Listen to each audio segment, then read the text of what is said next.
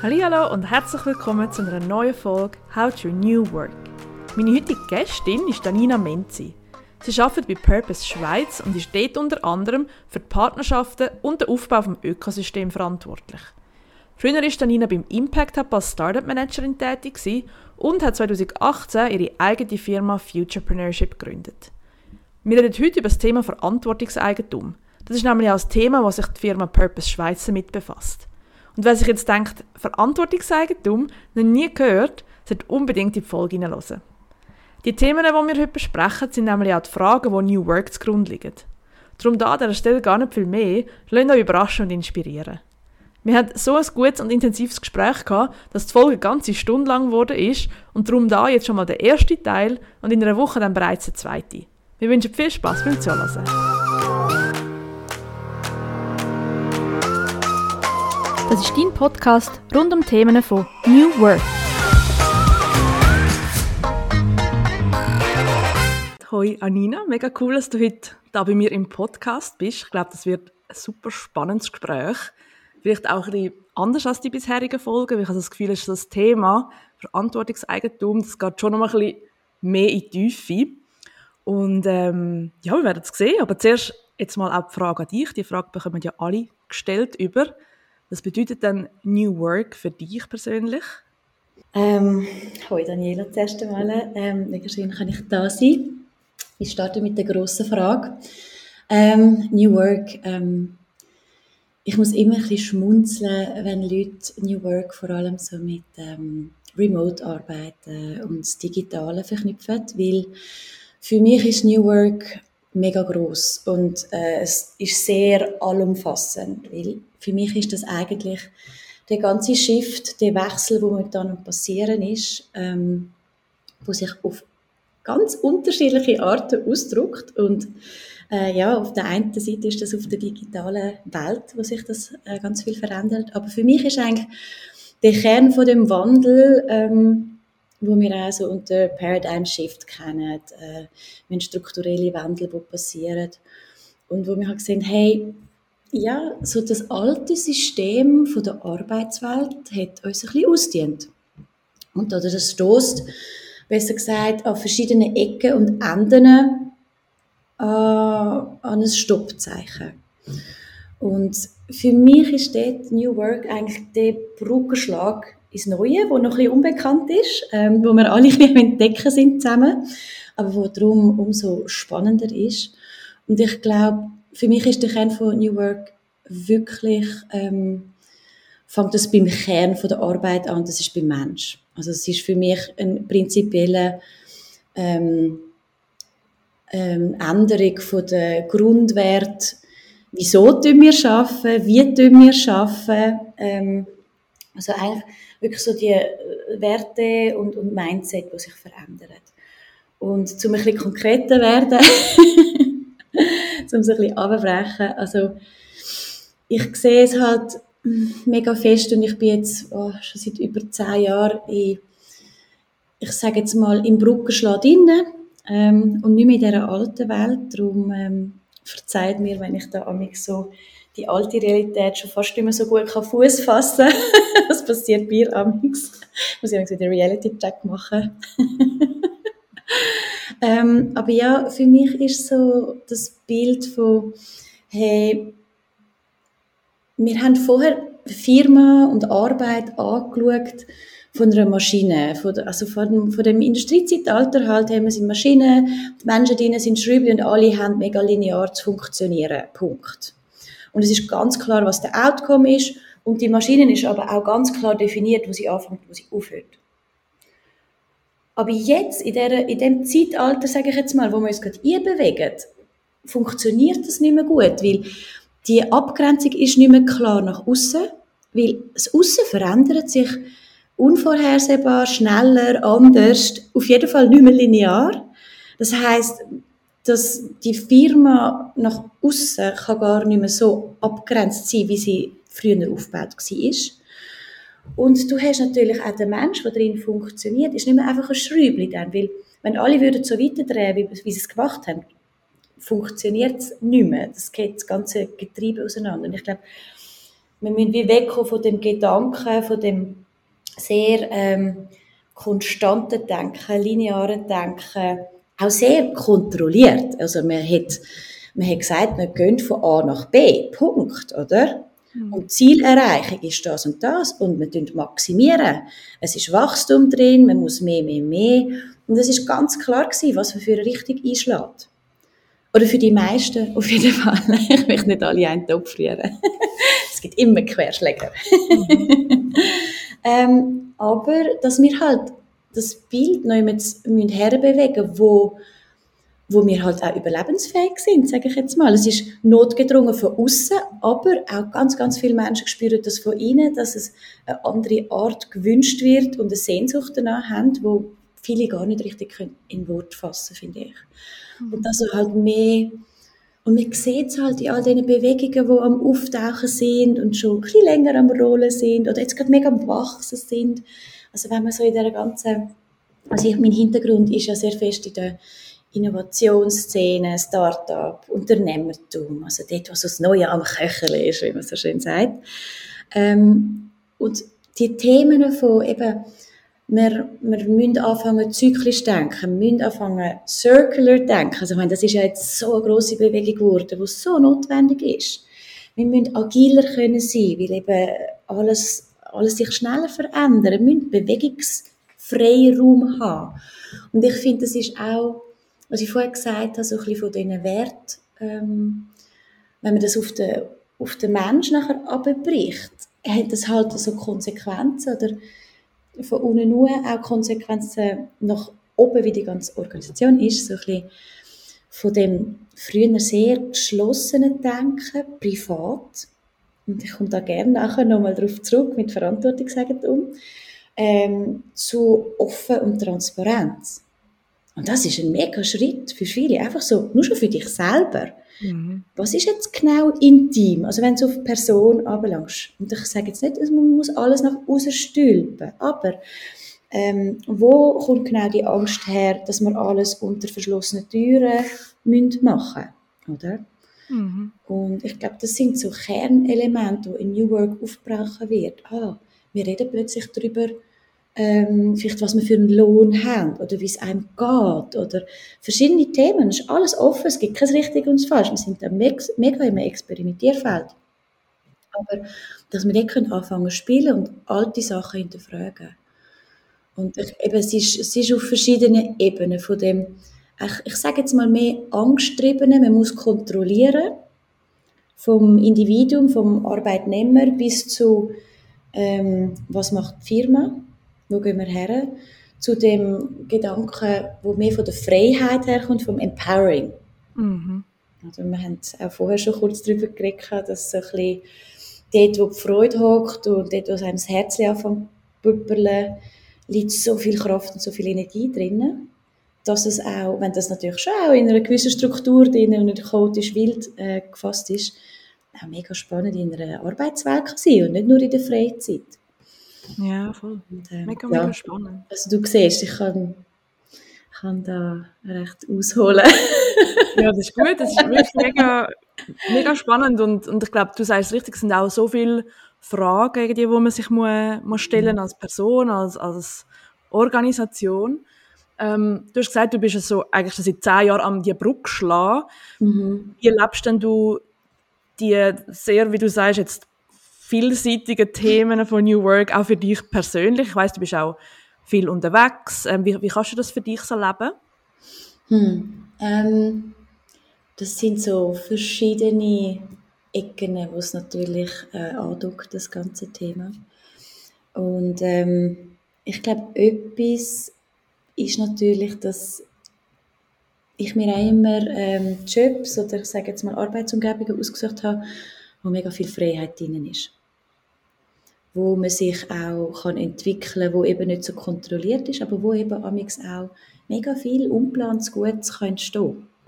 Also das ist so etwas und ich glaube, das geht also zum Kernelement ein. Ich muss immer schmunzeln, wenn man da in der, wenn man weg ist und wieder in die Schweiz kommt. Das ist doch so etwas, was mir immer so auffällt, wenn man so ein bisschen, ein bisschen abgeschaltet hat draussen, dass alle so verplant sind immer. Mhm. Oder? Mhm, voll. Möchtest du mal abmachen? Und dann, ah nein, ich kann nicht, ich kann erst so in zwei, drei Wochen. Und ich so, ui, ui, ui. Ui, ja. Und das ist, ich glaube, es ist mega wertvoll, um sich dort mal selber in die Nase zu nehmen und überlegen, wie viel Kontrolle und wie viel Freiheit brauche ich, oder? Und ich finde es immer schön, dort beim Menschen anzufangen. Und bei mir drückt sich das halt auch eben im Privaten aus, wie dann im, im Geschäft.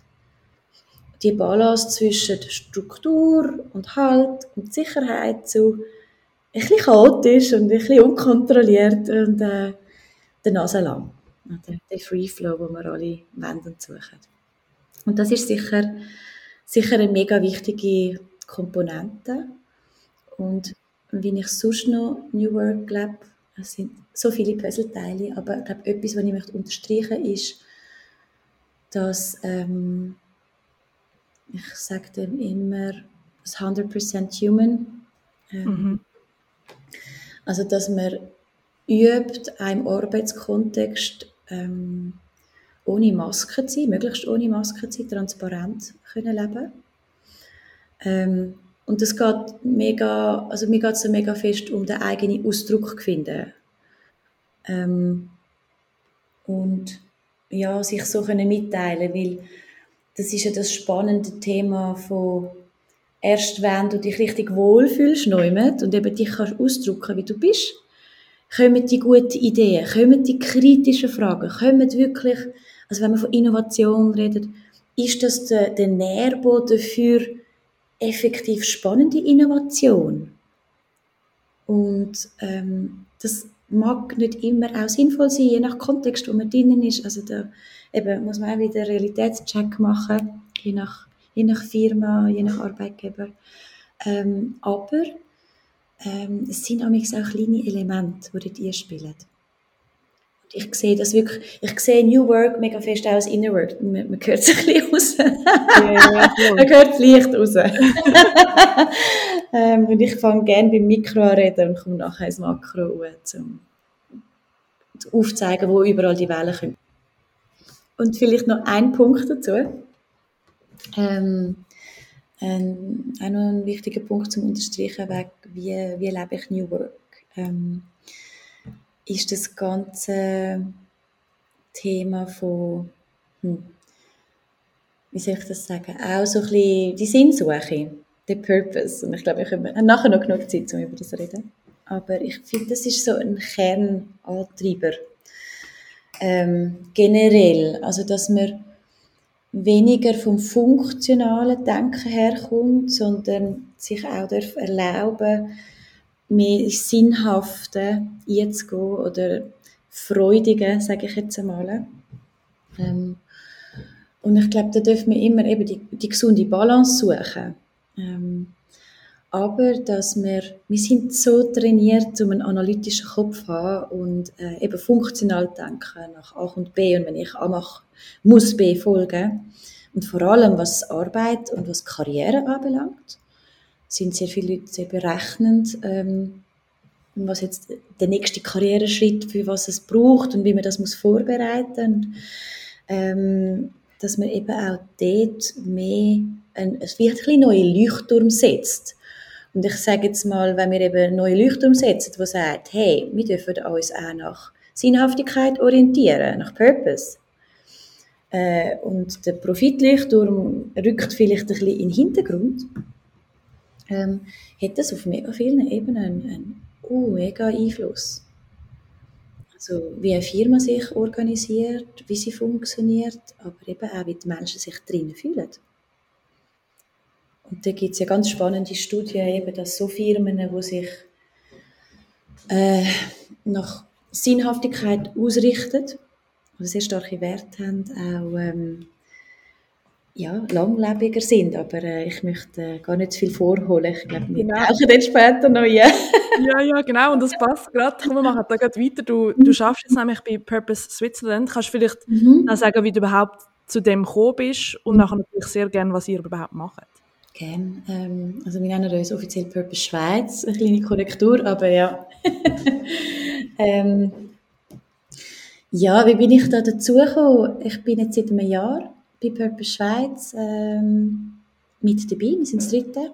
Ähm, Und das hat sich ja sehr ähm, auch spontan ergeben. Also ich habe das Thema, wo Purpose Schweiz möchte vorantreiben, wir haben es vorher schon zwei, drei Mal erwähnt, das sogenannte Verantwortungseigentum, auf ähm, Englisch Steward Ownership. Ähm, das begleitet mich schon ein paar Jahre, das Thema. Und ich habe ja ähm, einen, eben einen unternehmerischen Hintergrund. Ich habe viele Jahre beim Impact Hub Zürich äh, geschafft und habe dort diverse Start-up-Förderprogramme ähm, und, und Ähnliches, sage ich jetzt mal, aufgebaut. Habe nachher meine eigene Firma gebaut äh, mit Futurepreneurship, äh, wo es auch sehr fest um Brückenschlag gegangen ist für, die, für New Work, für die enkeltägliche Zukunft.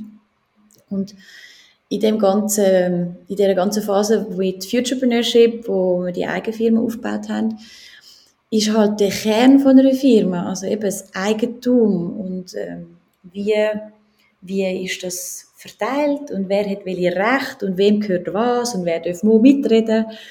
Ähm, ja, klar, ein wichtiges Thema gewesen. Das geht allen Unternehmer und Unternehmerinnen gleich. Und ich bin dann per Zufall, ich weiß gar nicht mehr wie, auf das Thema von Verantwortungseigentum gekommen, von Purpose Deutschland, wo das ja herkommt ähm, und wo das äh, schon recht viel weiter ist, die ganze Bewegung. Bei uns ist das noch neu und in Deutschland ist schon recht verbreitet. Und habe davon gehört und habe mir gedacht, so, ah, das wäre einfach etwas Spannendes für Futurepreneurship. Hm?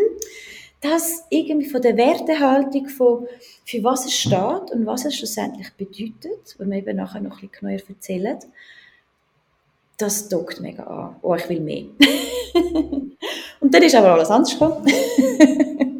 wie das halt so schön ist. Und Corona hat mitgemischt und es hat sich dann halt wie abzeichnet, dass Futurepreneurship ähm, äh, mich in die Deckel zumachen werden. Ähm, und das ist mega richtig und wichtig gewesen. Eine von meinen schwierigsten Entscheidungen, die ich bis jetzt äh, haben müssen, haben wollen fällen.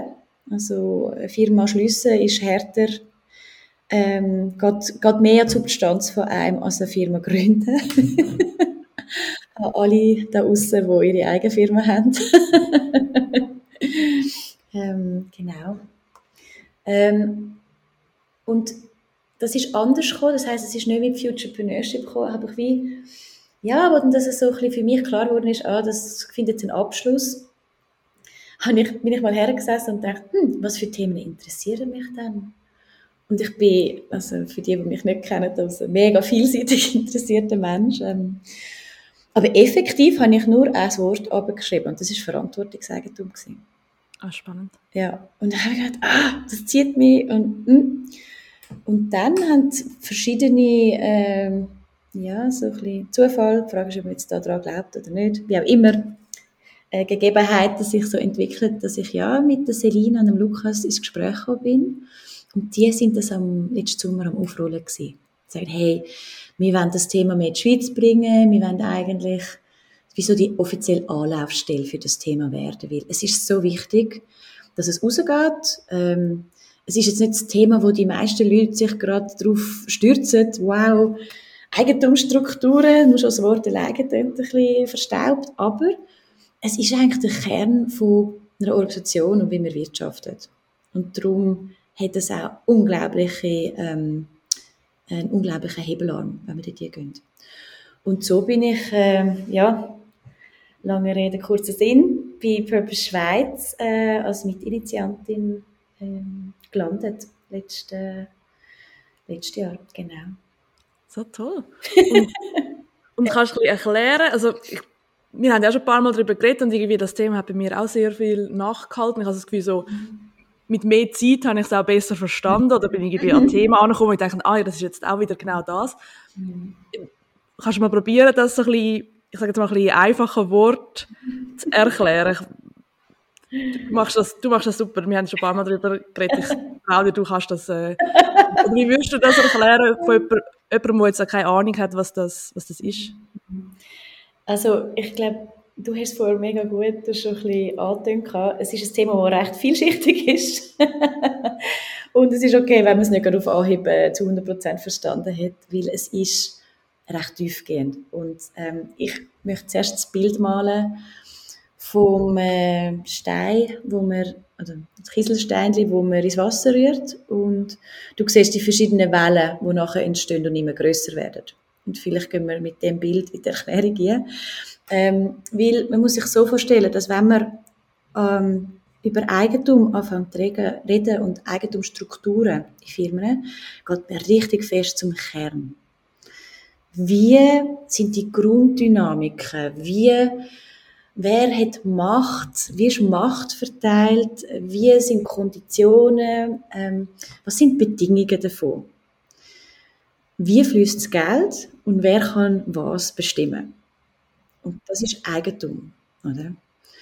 Und das heißt, ähm, ich fange auch immer gerne an zu erzählen, von, dass wir eben Eigentum, das sind verschiedene Rechte, wo das, wo das Wort beinhaltet. Und wir vergessen das immer ein bisschen. Das ist ähm, das Recht zum Entscheiden. Ein Eigentümer hat, also kann bestimmen, also die Mehrheit vom Eigentümer natürlich oder Eigentümerinnen. Ähm, und wie sind die Gelder auch angesiedelt oder besser gesagt, was ist äh, der Mittelpunkt von der Firma? Und ähm, das schaut man an mit Steward Ownership. Ich finde den englischen Begriff ein bisschen passender wie auf Deutsch mit Verantwortungseigentum. Darum ich, ich übernehme da gerade mit dem englischen Begriff, um nachher noch ein bisschen die Erklärung geben. Aber das heißt, wir schauen eigentlich wie Firma ganz von einem anderen Blickwinkel an. Und gewisse von uns sind gewisse Punkte schon ein bisschen bekannt. Also das Thema von Purpose, also wir, wir sagen, ein Prinzip wo hinter dem Konzept von Steward Ownership steht, ist Purpose-Orientierung ist im Mittelpunkt. Also der Unternehmenszweck, der steht im Zentrum und nicht das Profit machen. Profit ist ganz klar ein Mittel zum Zweck. Und das muss man sich einmal auf der Zunge zergehen lassen. Weil das die, die Änderung von nicht, wir haben einen Unternehmenszweck zum Profit machen, sondern wir haben wir machen Profit zu einem Unternehmenszweck äh, verfolgen. Das hat unglaublich viele Konsequenzen, wenn man das wirklich, wirklich so lebt. Und das machen viele Firmen, auch wenn man Familienunternehmungen anschaut, die machen das auch schon, oder? Also da möchte ich gar nicht sagen, dass es jetzt ganz new ist, eine neue Erfindung. Es ist nur so, dass es vielleicht nicht der Durchschnitt von der Wirtschaft so macht. So. Mhm. Darf ich schnell nachfragen? Also das heisst, du sagst eigentlich, wenn man eine Vision oder eine Mission erstellt, ist das eigentlich ein bisschen skiheilig, weil in erster Linie geht es darum, Profit zu machen und jetzt nicht, also das, was wir irgendwie, oder, das erarbeiten wir so, was ist unsere Mission, was wollen wir mhm. eigentlich machen. Mhm. Das dort drin steht ja dann auch nicht, wir wollen Profit machen, sondern irgendwie, das ist ja der Zweck mhm. eigentlich drinnen. Mhm. Aber eigentlich schlussendlich ist es wichtiger für die mhm. meisten in der Wirtschaft eigentlich Profit zu machen und dann kann man die Mission auch noch ein bisschen anpassen, dass es irgendwie wieder... Hm, also ich muss vielleicht da ein bisschen das Wort Skiheilig noch ein bisschen rausnehmen, ist äh, fast ein bisschen gemein, ja. wenn man es so platziert. ähm, ich glaube, es ist einfach eine andere Logik, wo man fährt. Es sind andere Anreize. Und ich glaube, dort müssen wir wieder beim Menschen anfangen. Es gibt ganz viele unter uns, wo ja, ähm, dass Profit getrieben sind. Und ich möchte nicht sagen, das ist schlecht oder das ist böse oder so etwas. Ich sage nur, es gibt ganz viele Menschen, die gemerkt oh, das stimmt nicht mehr für mich. Ich fühle mich nicht mehr abgeholt und ich möchte ganz klar einen Purpose folgen und einen Unternehmenszweck. Das ist meine Ausrichtung. Und diesen Leuten ähm, Raum geben in der Arbeitswelt, diesen Firmen geben, die auch so funktionieren, oder? Und ich glaube, es geht eben auch, wenn man so die ganze Thema von New Work redet, ich glaube, das kennst du selber auch in all deinen Workshops, es geht nicht darum zu sagen, das Neue ist besser. Es geht darum zu sagen, hey, es gibt noch andere Möglichkeiten. Türen aufmachen, Horizonterweiterung und dann herausfinden, was ist richtig. Und das ist so, wieder zurückkommen zum, hey, was ist Steward Ownership? Eben gesehen, das ist nicht in einem Satz erzählt. Der Kurzpitch ist noch in Arbeit. Oh ja. Ähm, also das heißt, eben wie gesagt, ein Prinzip, wo so wirklich grundlegend ist, ist die Purpose-Orientierung. Und vielleicht dass man, wo auch oft Missverständnisse entstehen und das verstehe ich auch, weil der, das Wort Purpose mega geladen ist, dass der Inhalt ist nicht definiert. Der Purpose ist offen bei dem Konzept von Steward Ownership. Ich muss nicht, ich muss nicht sagen, ich bin die nachhaltigste Firma. Um das geht es nicht. Es geht um den Mechanismus. Also ich kann auch ein Fensterbauer sein, eine Handwerkbude, die sagt, hey, unser Unternehmenszweck ist in der Mitte und der Profit ist Mittel zum Zweck. Also wir reden wirklich von der Grunddynamik. Und klar muss man dazu sagen, dann in der zweiten Schicht, ähm, ja, es zieht mega viele Firmen an, wo halt den Purpose, ich sage jetzt mal, für enkeltaugliche Firmen gerichtet haben. Eine enkeltaugliche Wirtschaft. Aber das ist nicht per Default in dem Konzept drin, in dem Ansatz. Also das ist vielleicht nochmal Klammer dazu. Und wir können ähm, auf das zweite Prinzip hergehen. Es sind zwei Prinzipien, die dahinter stehen bei Steward Ownership. Und das zweite Prinzip ist ganz fest, ähm, dass man Firma nicht mehr, ja, wie soll ich sagen, mit anderen Augen anschaut, wer darf bestimmen und wer darf mitreden. Das Grundprinzip, dass wirklich, dass wir wieder in die Selbstbestimmung gehen, in die Unabhängigkeit und das bedeutet halt, wenn man von Macht und Entscheidungsmacht redet in einer Firma, dass es Leute die Entscheidungsmacht über die Firma haben, die in der Firma drin sind oder sehr nah. Und wer das schlussendlich genau ist, ist auch wieder offen. Das ist nicht, dass das Konzept sagt, okay, jetzt müssen alle Mitarbeiter müssen jetzt mitbestimmen. Das kann für gewisse Firmen mega richtig sein. Gibt es ja auch so die, die vom, mehr vom Sozialdemokratischen kommen oder vom Selbstorganisierten. Da, da bist du äh, mega der Profi. Aber das muss nicht sein. Das könnte auch sein, hey, Gründer oder Gründerinnen. Und, ähm, aber einfach vom Grundgedanken her, mir gibt nicht Entscheidungsmacht einer Person, wo wirklich ein, wir nennen das in unserem Fachjargon, ich habe das auch lernen, wie das heißt, Absentee Owner. Und das ist ein bisschen das Grundproblem, das wir in unserer Wirtschaft sehen. Dass wir oft Strukturen aufgebaut haben, wo so das Absentee Ownership erlaubt. Das bedeutet, äh, Leute sind Eigentümer von Firmen, die die Firmen gar nicht gut kennen die kennen die Base nicht, die, die spüren nicht, wo, wo das Problem ist, wo es hackt, wo man her sollte. Und dann reden wir halt vom klassischen Investorenmarkt auch, oder? Also zum Beispiel, wir hätten jetzt äh, eine japanische Investorin, die Purple Schweiz noch nie gesehen hätte, gehört, also noch nie richtig gespürt hätte, noch nicht weiß, wie unsere Firma läuft. Aber sie hat Entscheidungsmacht. Oder? Und die, die Diskrepanz auflösen. Das heißt wirklich, ähm, die Macht mehr wieder zu der Firma herholen. Und darum, so ein bisschen überspitzt sagt, sagt man auch, ja, die Firma gehört sich dann selber. Oder? Wenn wir jetzt ein bisschen symbolisch um hier gehen Und ähm, ja, also das ist so die Grundessenz von Steward Ownership und vielleicht auch nochmal, hey, was hat das mit dem Begriff mit sich zu tun, dann kann man sich ein bisschen besser merken, finde ich. Steward heißt ja auf Deutsch treuhänderisch. Also du schaffst im besten Willen und Gewissen für einen gewissen Zweck. Und dass man wirklich auch die Eigentümerrolle wie neu denkt und sagt, und da komme ich jetzt auch ein bisschen von dort her, was wir vorher geredet haben mit privat und öffentlich. dass man halt das Eigentum, die Firma, die man aufbaut, den Wert, den man aufbaut, dass das als Eigentümer nicht der Gedanke ist, das ist jetzt meins, Punkt. Meins, meins, meins. Sondern das ist Wert, wo wir alle zusammen aufbauen und ich bin stellvertretend, tue ich Entscheidungen treffen für die Firma. Und das ist einfach eine andere Einstellung.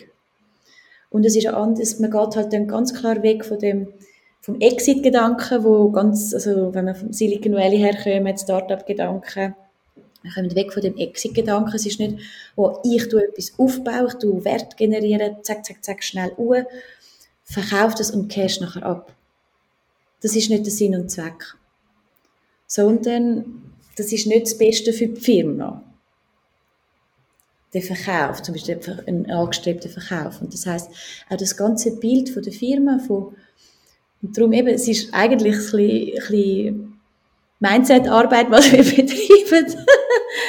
du schaust die Firma halt anders an. Du sagst, hey, wieso machen wir überhaupt Firmen? Wieso gibt es Firmen? Weil wir ein gewisses Problem lösen oder? Das ist eigentlich schon immer so gewesen. Ähm, aber der Zweck, der primäre Zweck von einer Firma ist nicht ein Spekulationsgut, ein Handelsware generieren, oder? Und A, wir verkaufen das nach, nach B und B kann es nach C verkaufen und jeder kann noch ein bisschen Geld in seine eigene Tasche zwischendrin setzen, aber der Wert, der eigentlich generiert wird, wird nicht in die Firma einfließen, dort, wo es eigentlich hergehört. Mit Wert okay. meinst du was? Also Wert von, ähm, das ist eine sehr gute Frage, Finger drauf. Ähm, Wert, also wenn wir eine Firma aufbauen und sie wächst, haben wir immer eine Wertgenerierung. Also in unserem Wirtschaftssystem können wir sie mit mehr Geld auch verkaufen, zum Beispiel, oder? Und dass man halt den Wert, wo, ja, wo man sagt, wo, wo eine gewisse Firma auch hat, und das ist jetzt eben auch nicht nur finanziell, sondern auch, hey, was ist das für ein Wert, wo wir den Mitarbeitern mitgeben? Am Standort, äh, der, der Lieferanten, alles, was eingewoben ist in einer Firma. Die ganze Firma-Umwelt, sage ich jetzt mal, der Wert, wo man halt generiert, oder? dass man ein guter Arbeitgeber ist, dass Mitarbeiter gesund und äh, äh, glücklich ist jetzt ein, ein grosses Wort, aber dass denen gut geht. ähm, der Wert, dass der bei der Firma bleibt, ähm, das ist so ein, ein Grundelement. Und darum, wir machen immer auch so ein den Bogen zum Familienunternehmen. Familienunternehmen haben so das, diese Wertigkeit schon recht fest drin. Also man tut langfristig Wert aufbauen und das wird weitergehen, oder? Von Generation zu Generation. Und der Gedanke, dass man das Eigentum auch von Generation zu Generation weitergibt, wo halt für die Firma schafft, ist sehr fest im, in Steward Ownership drin. Mhm, ja. Das macht Sinn. Ja. Also zumal eine erste Welle von Erklärung geben. Wir machen da jetzt einen Cut, hören uns aber bereits nächste Woche wieder mit dem zweiten Teil. Das ist dein Podcast rund um Themen von New Work.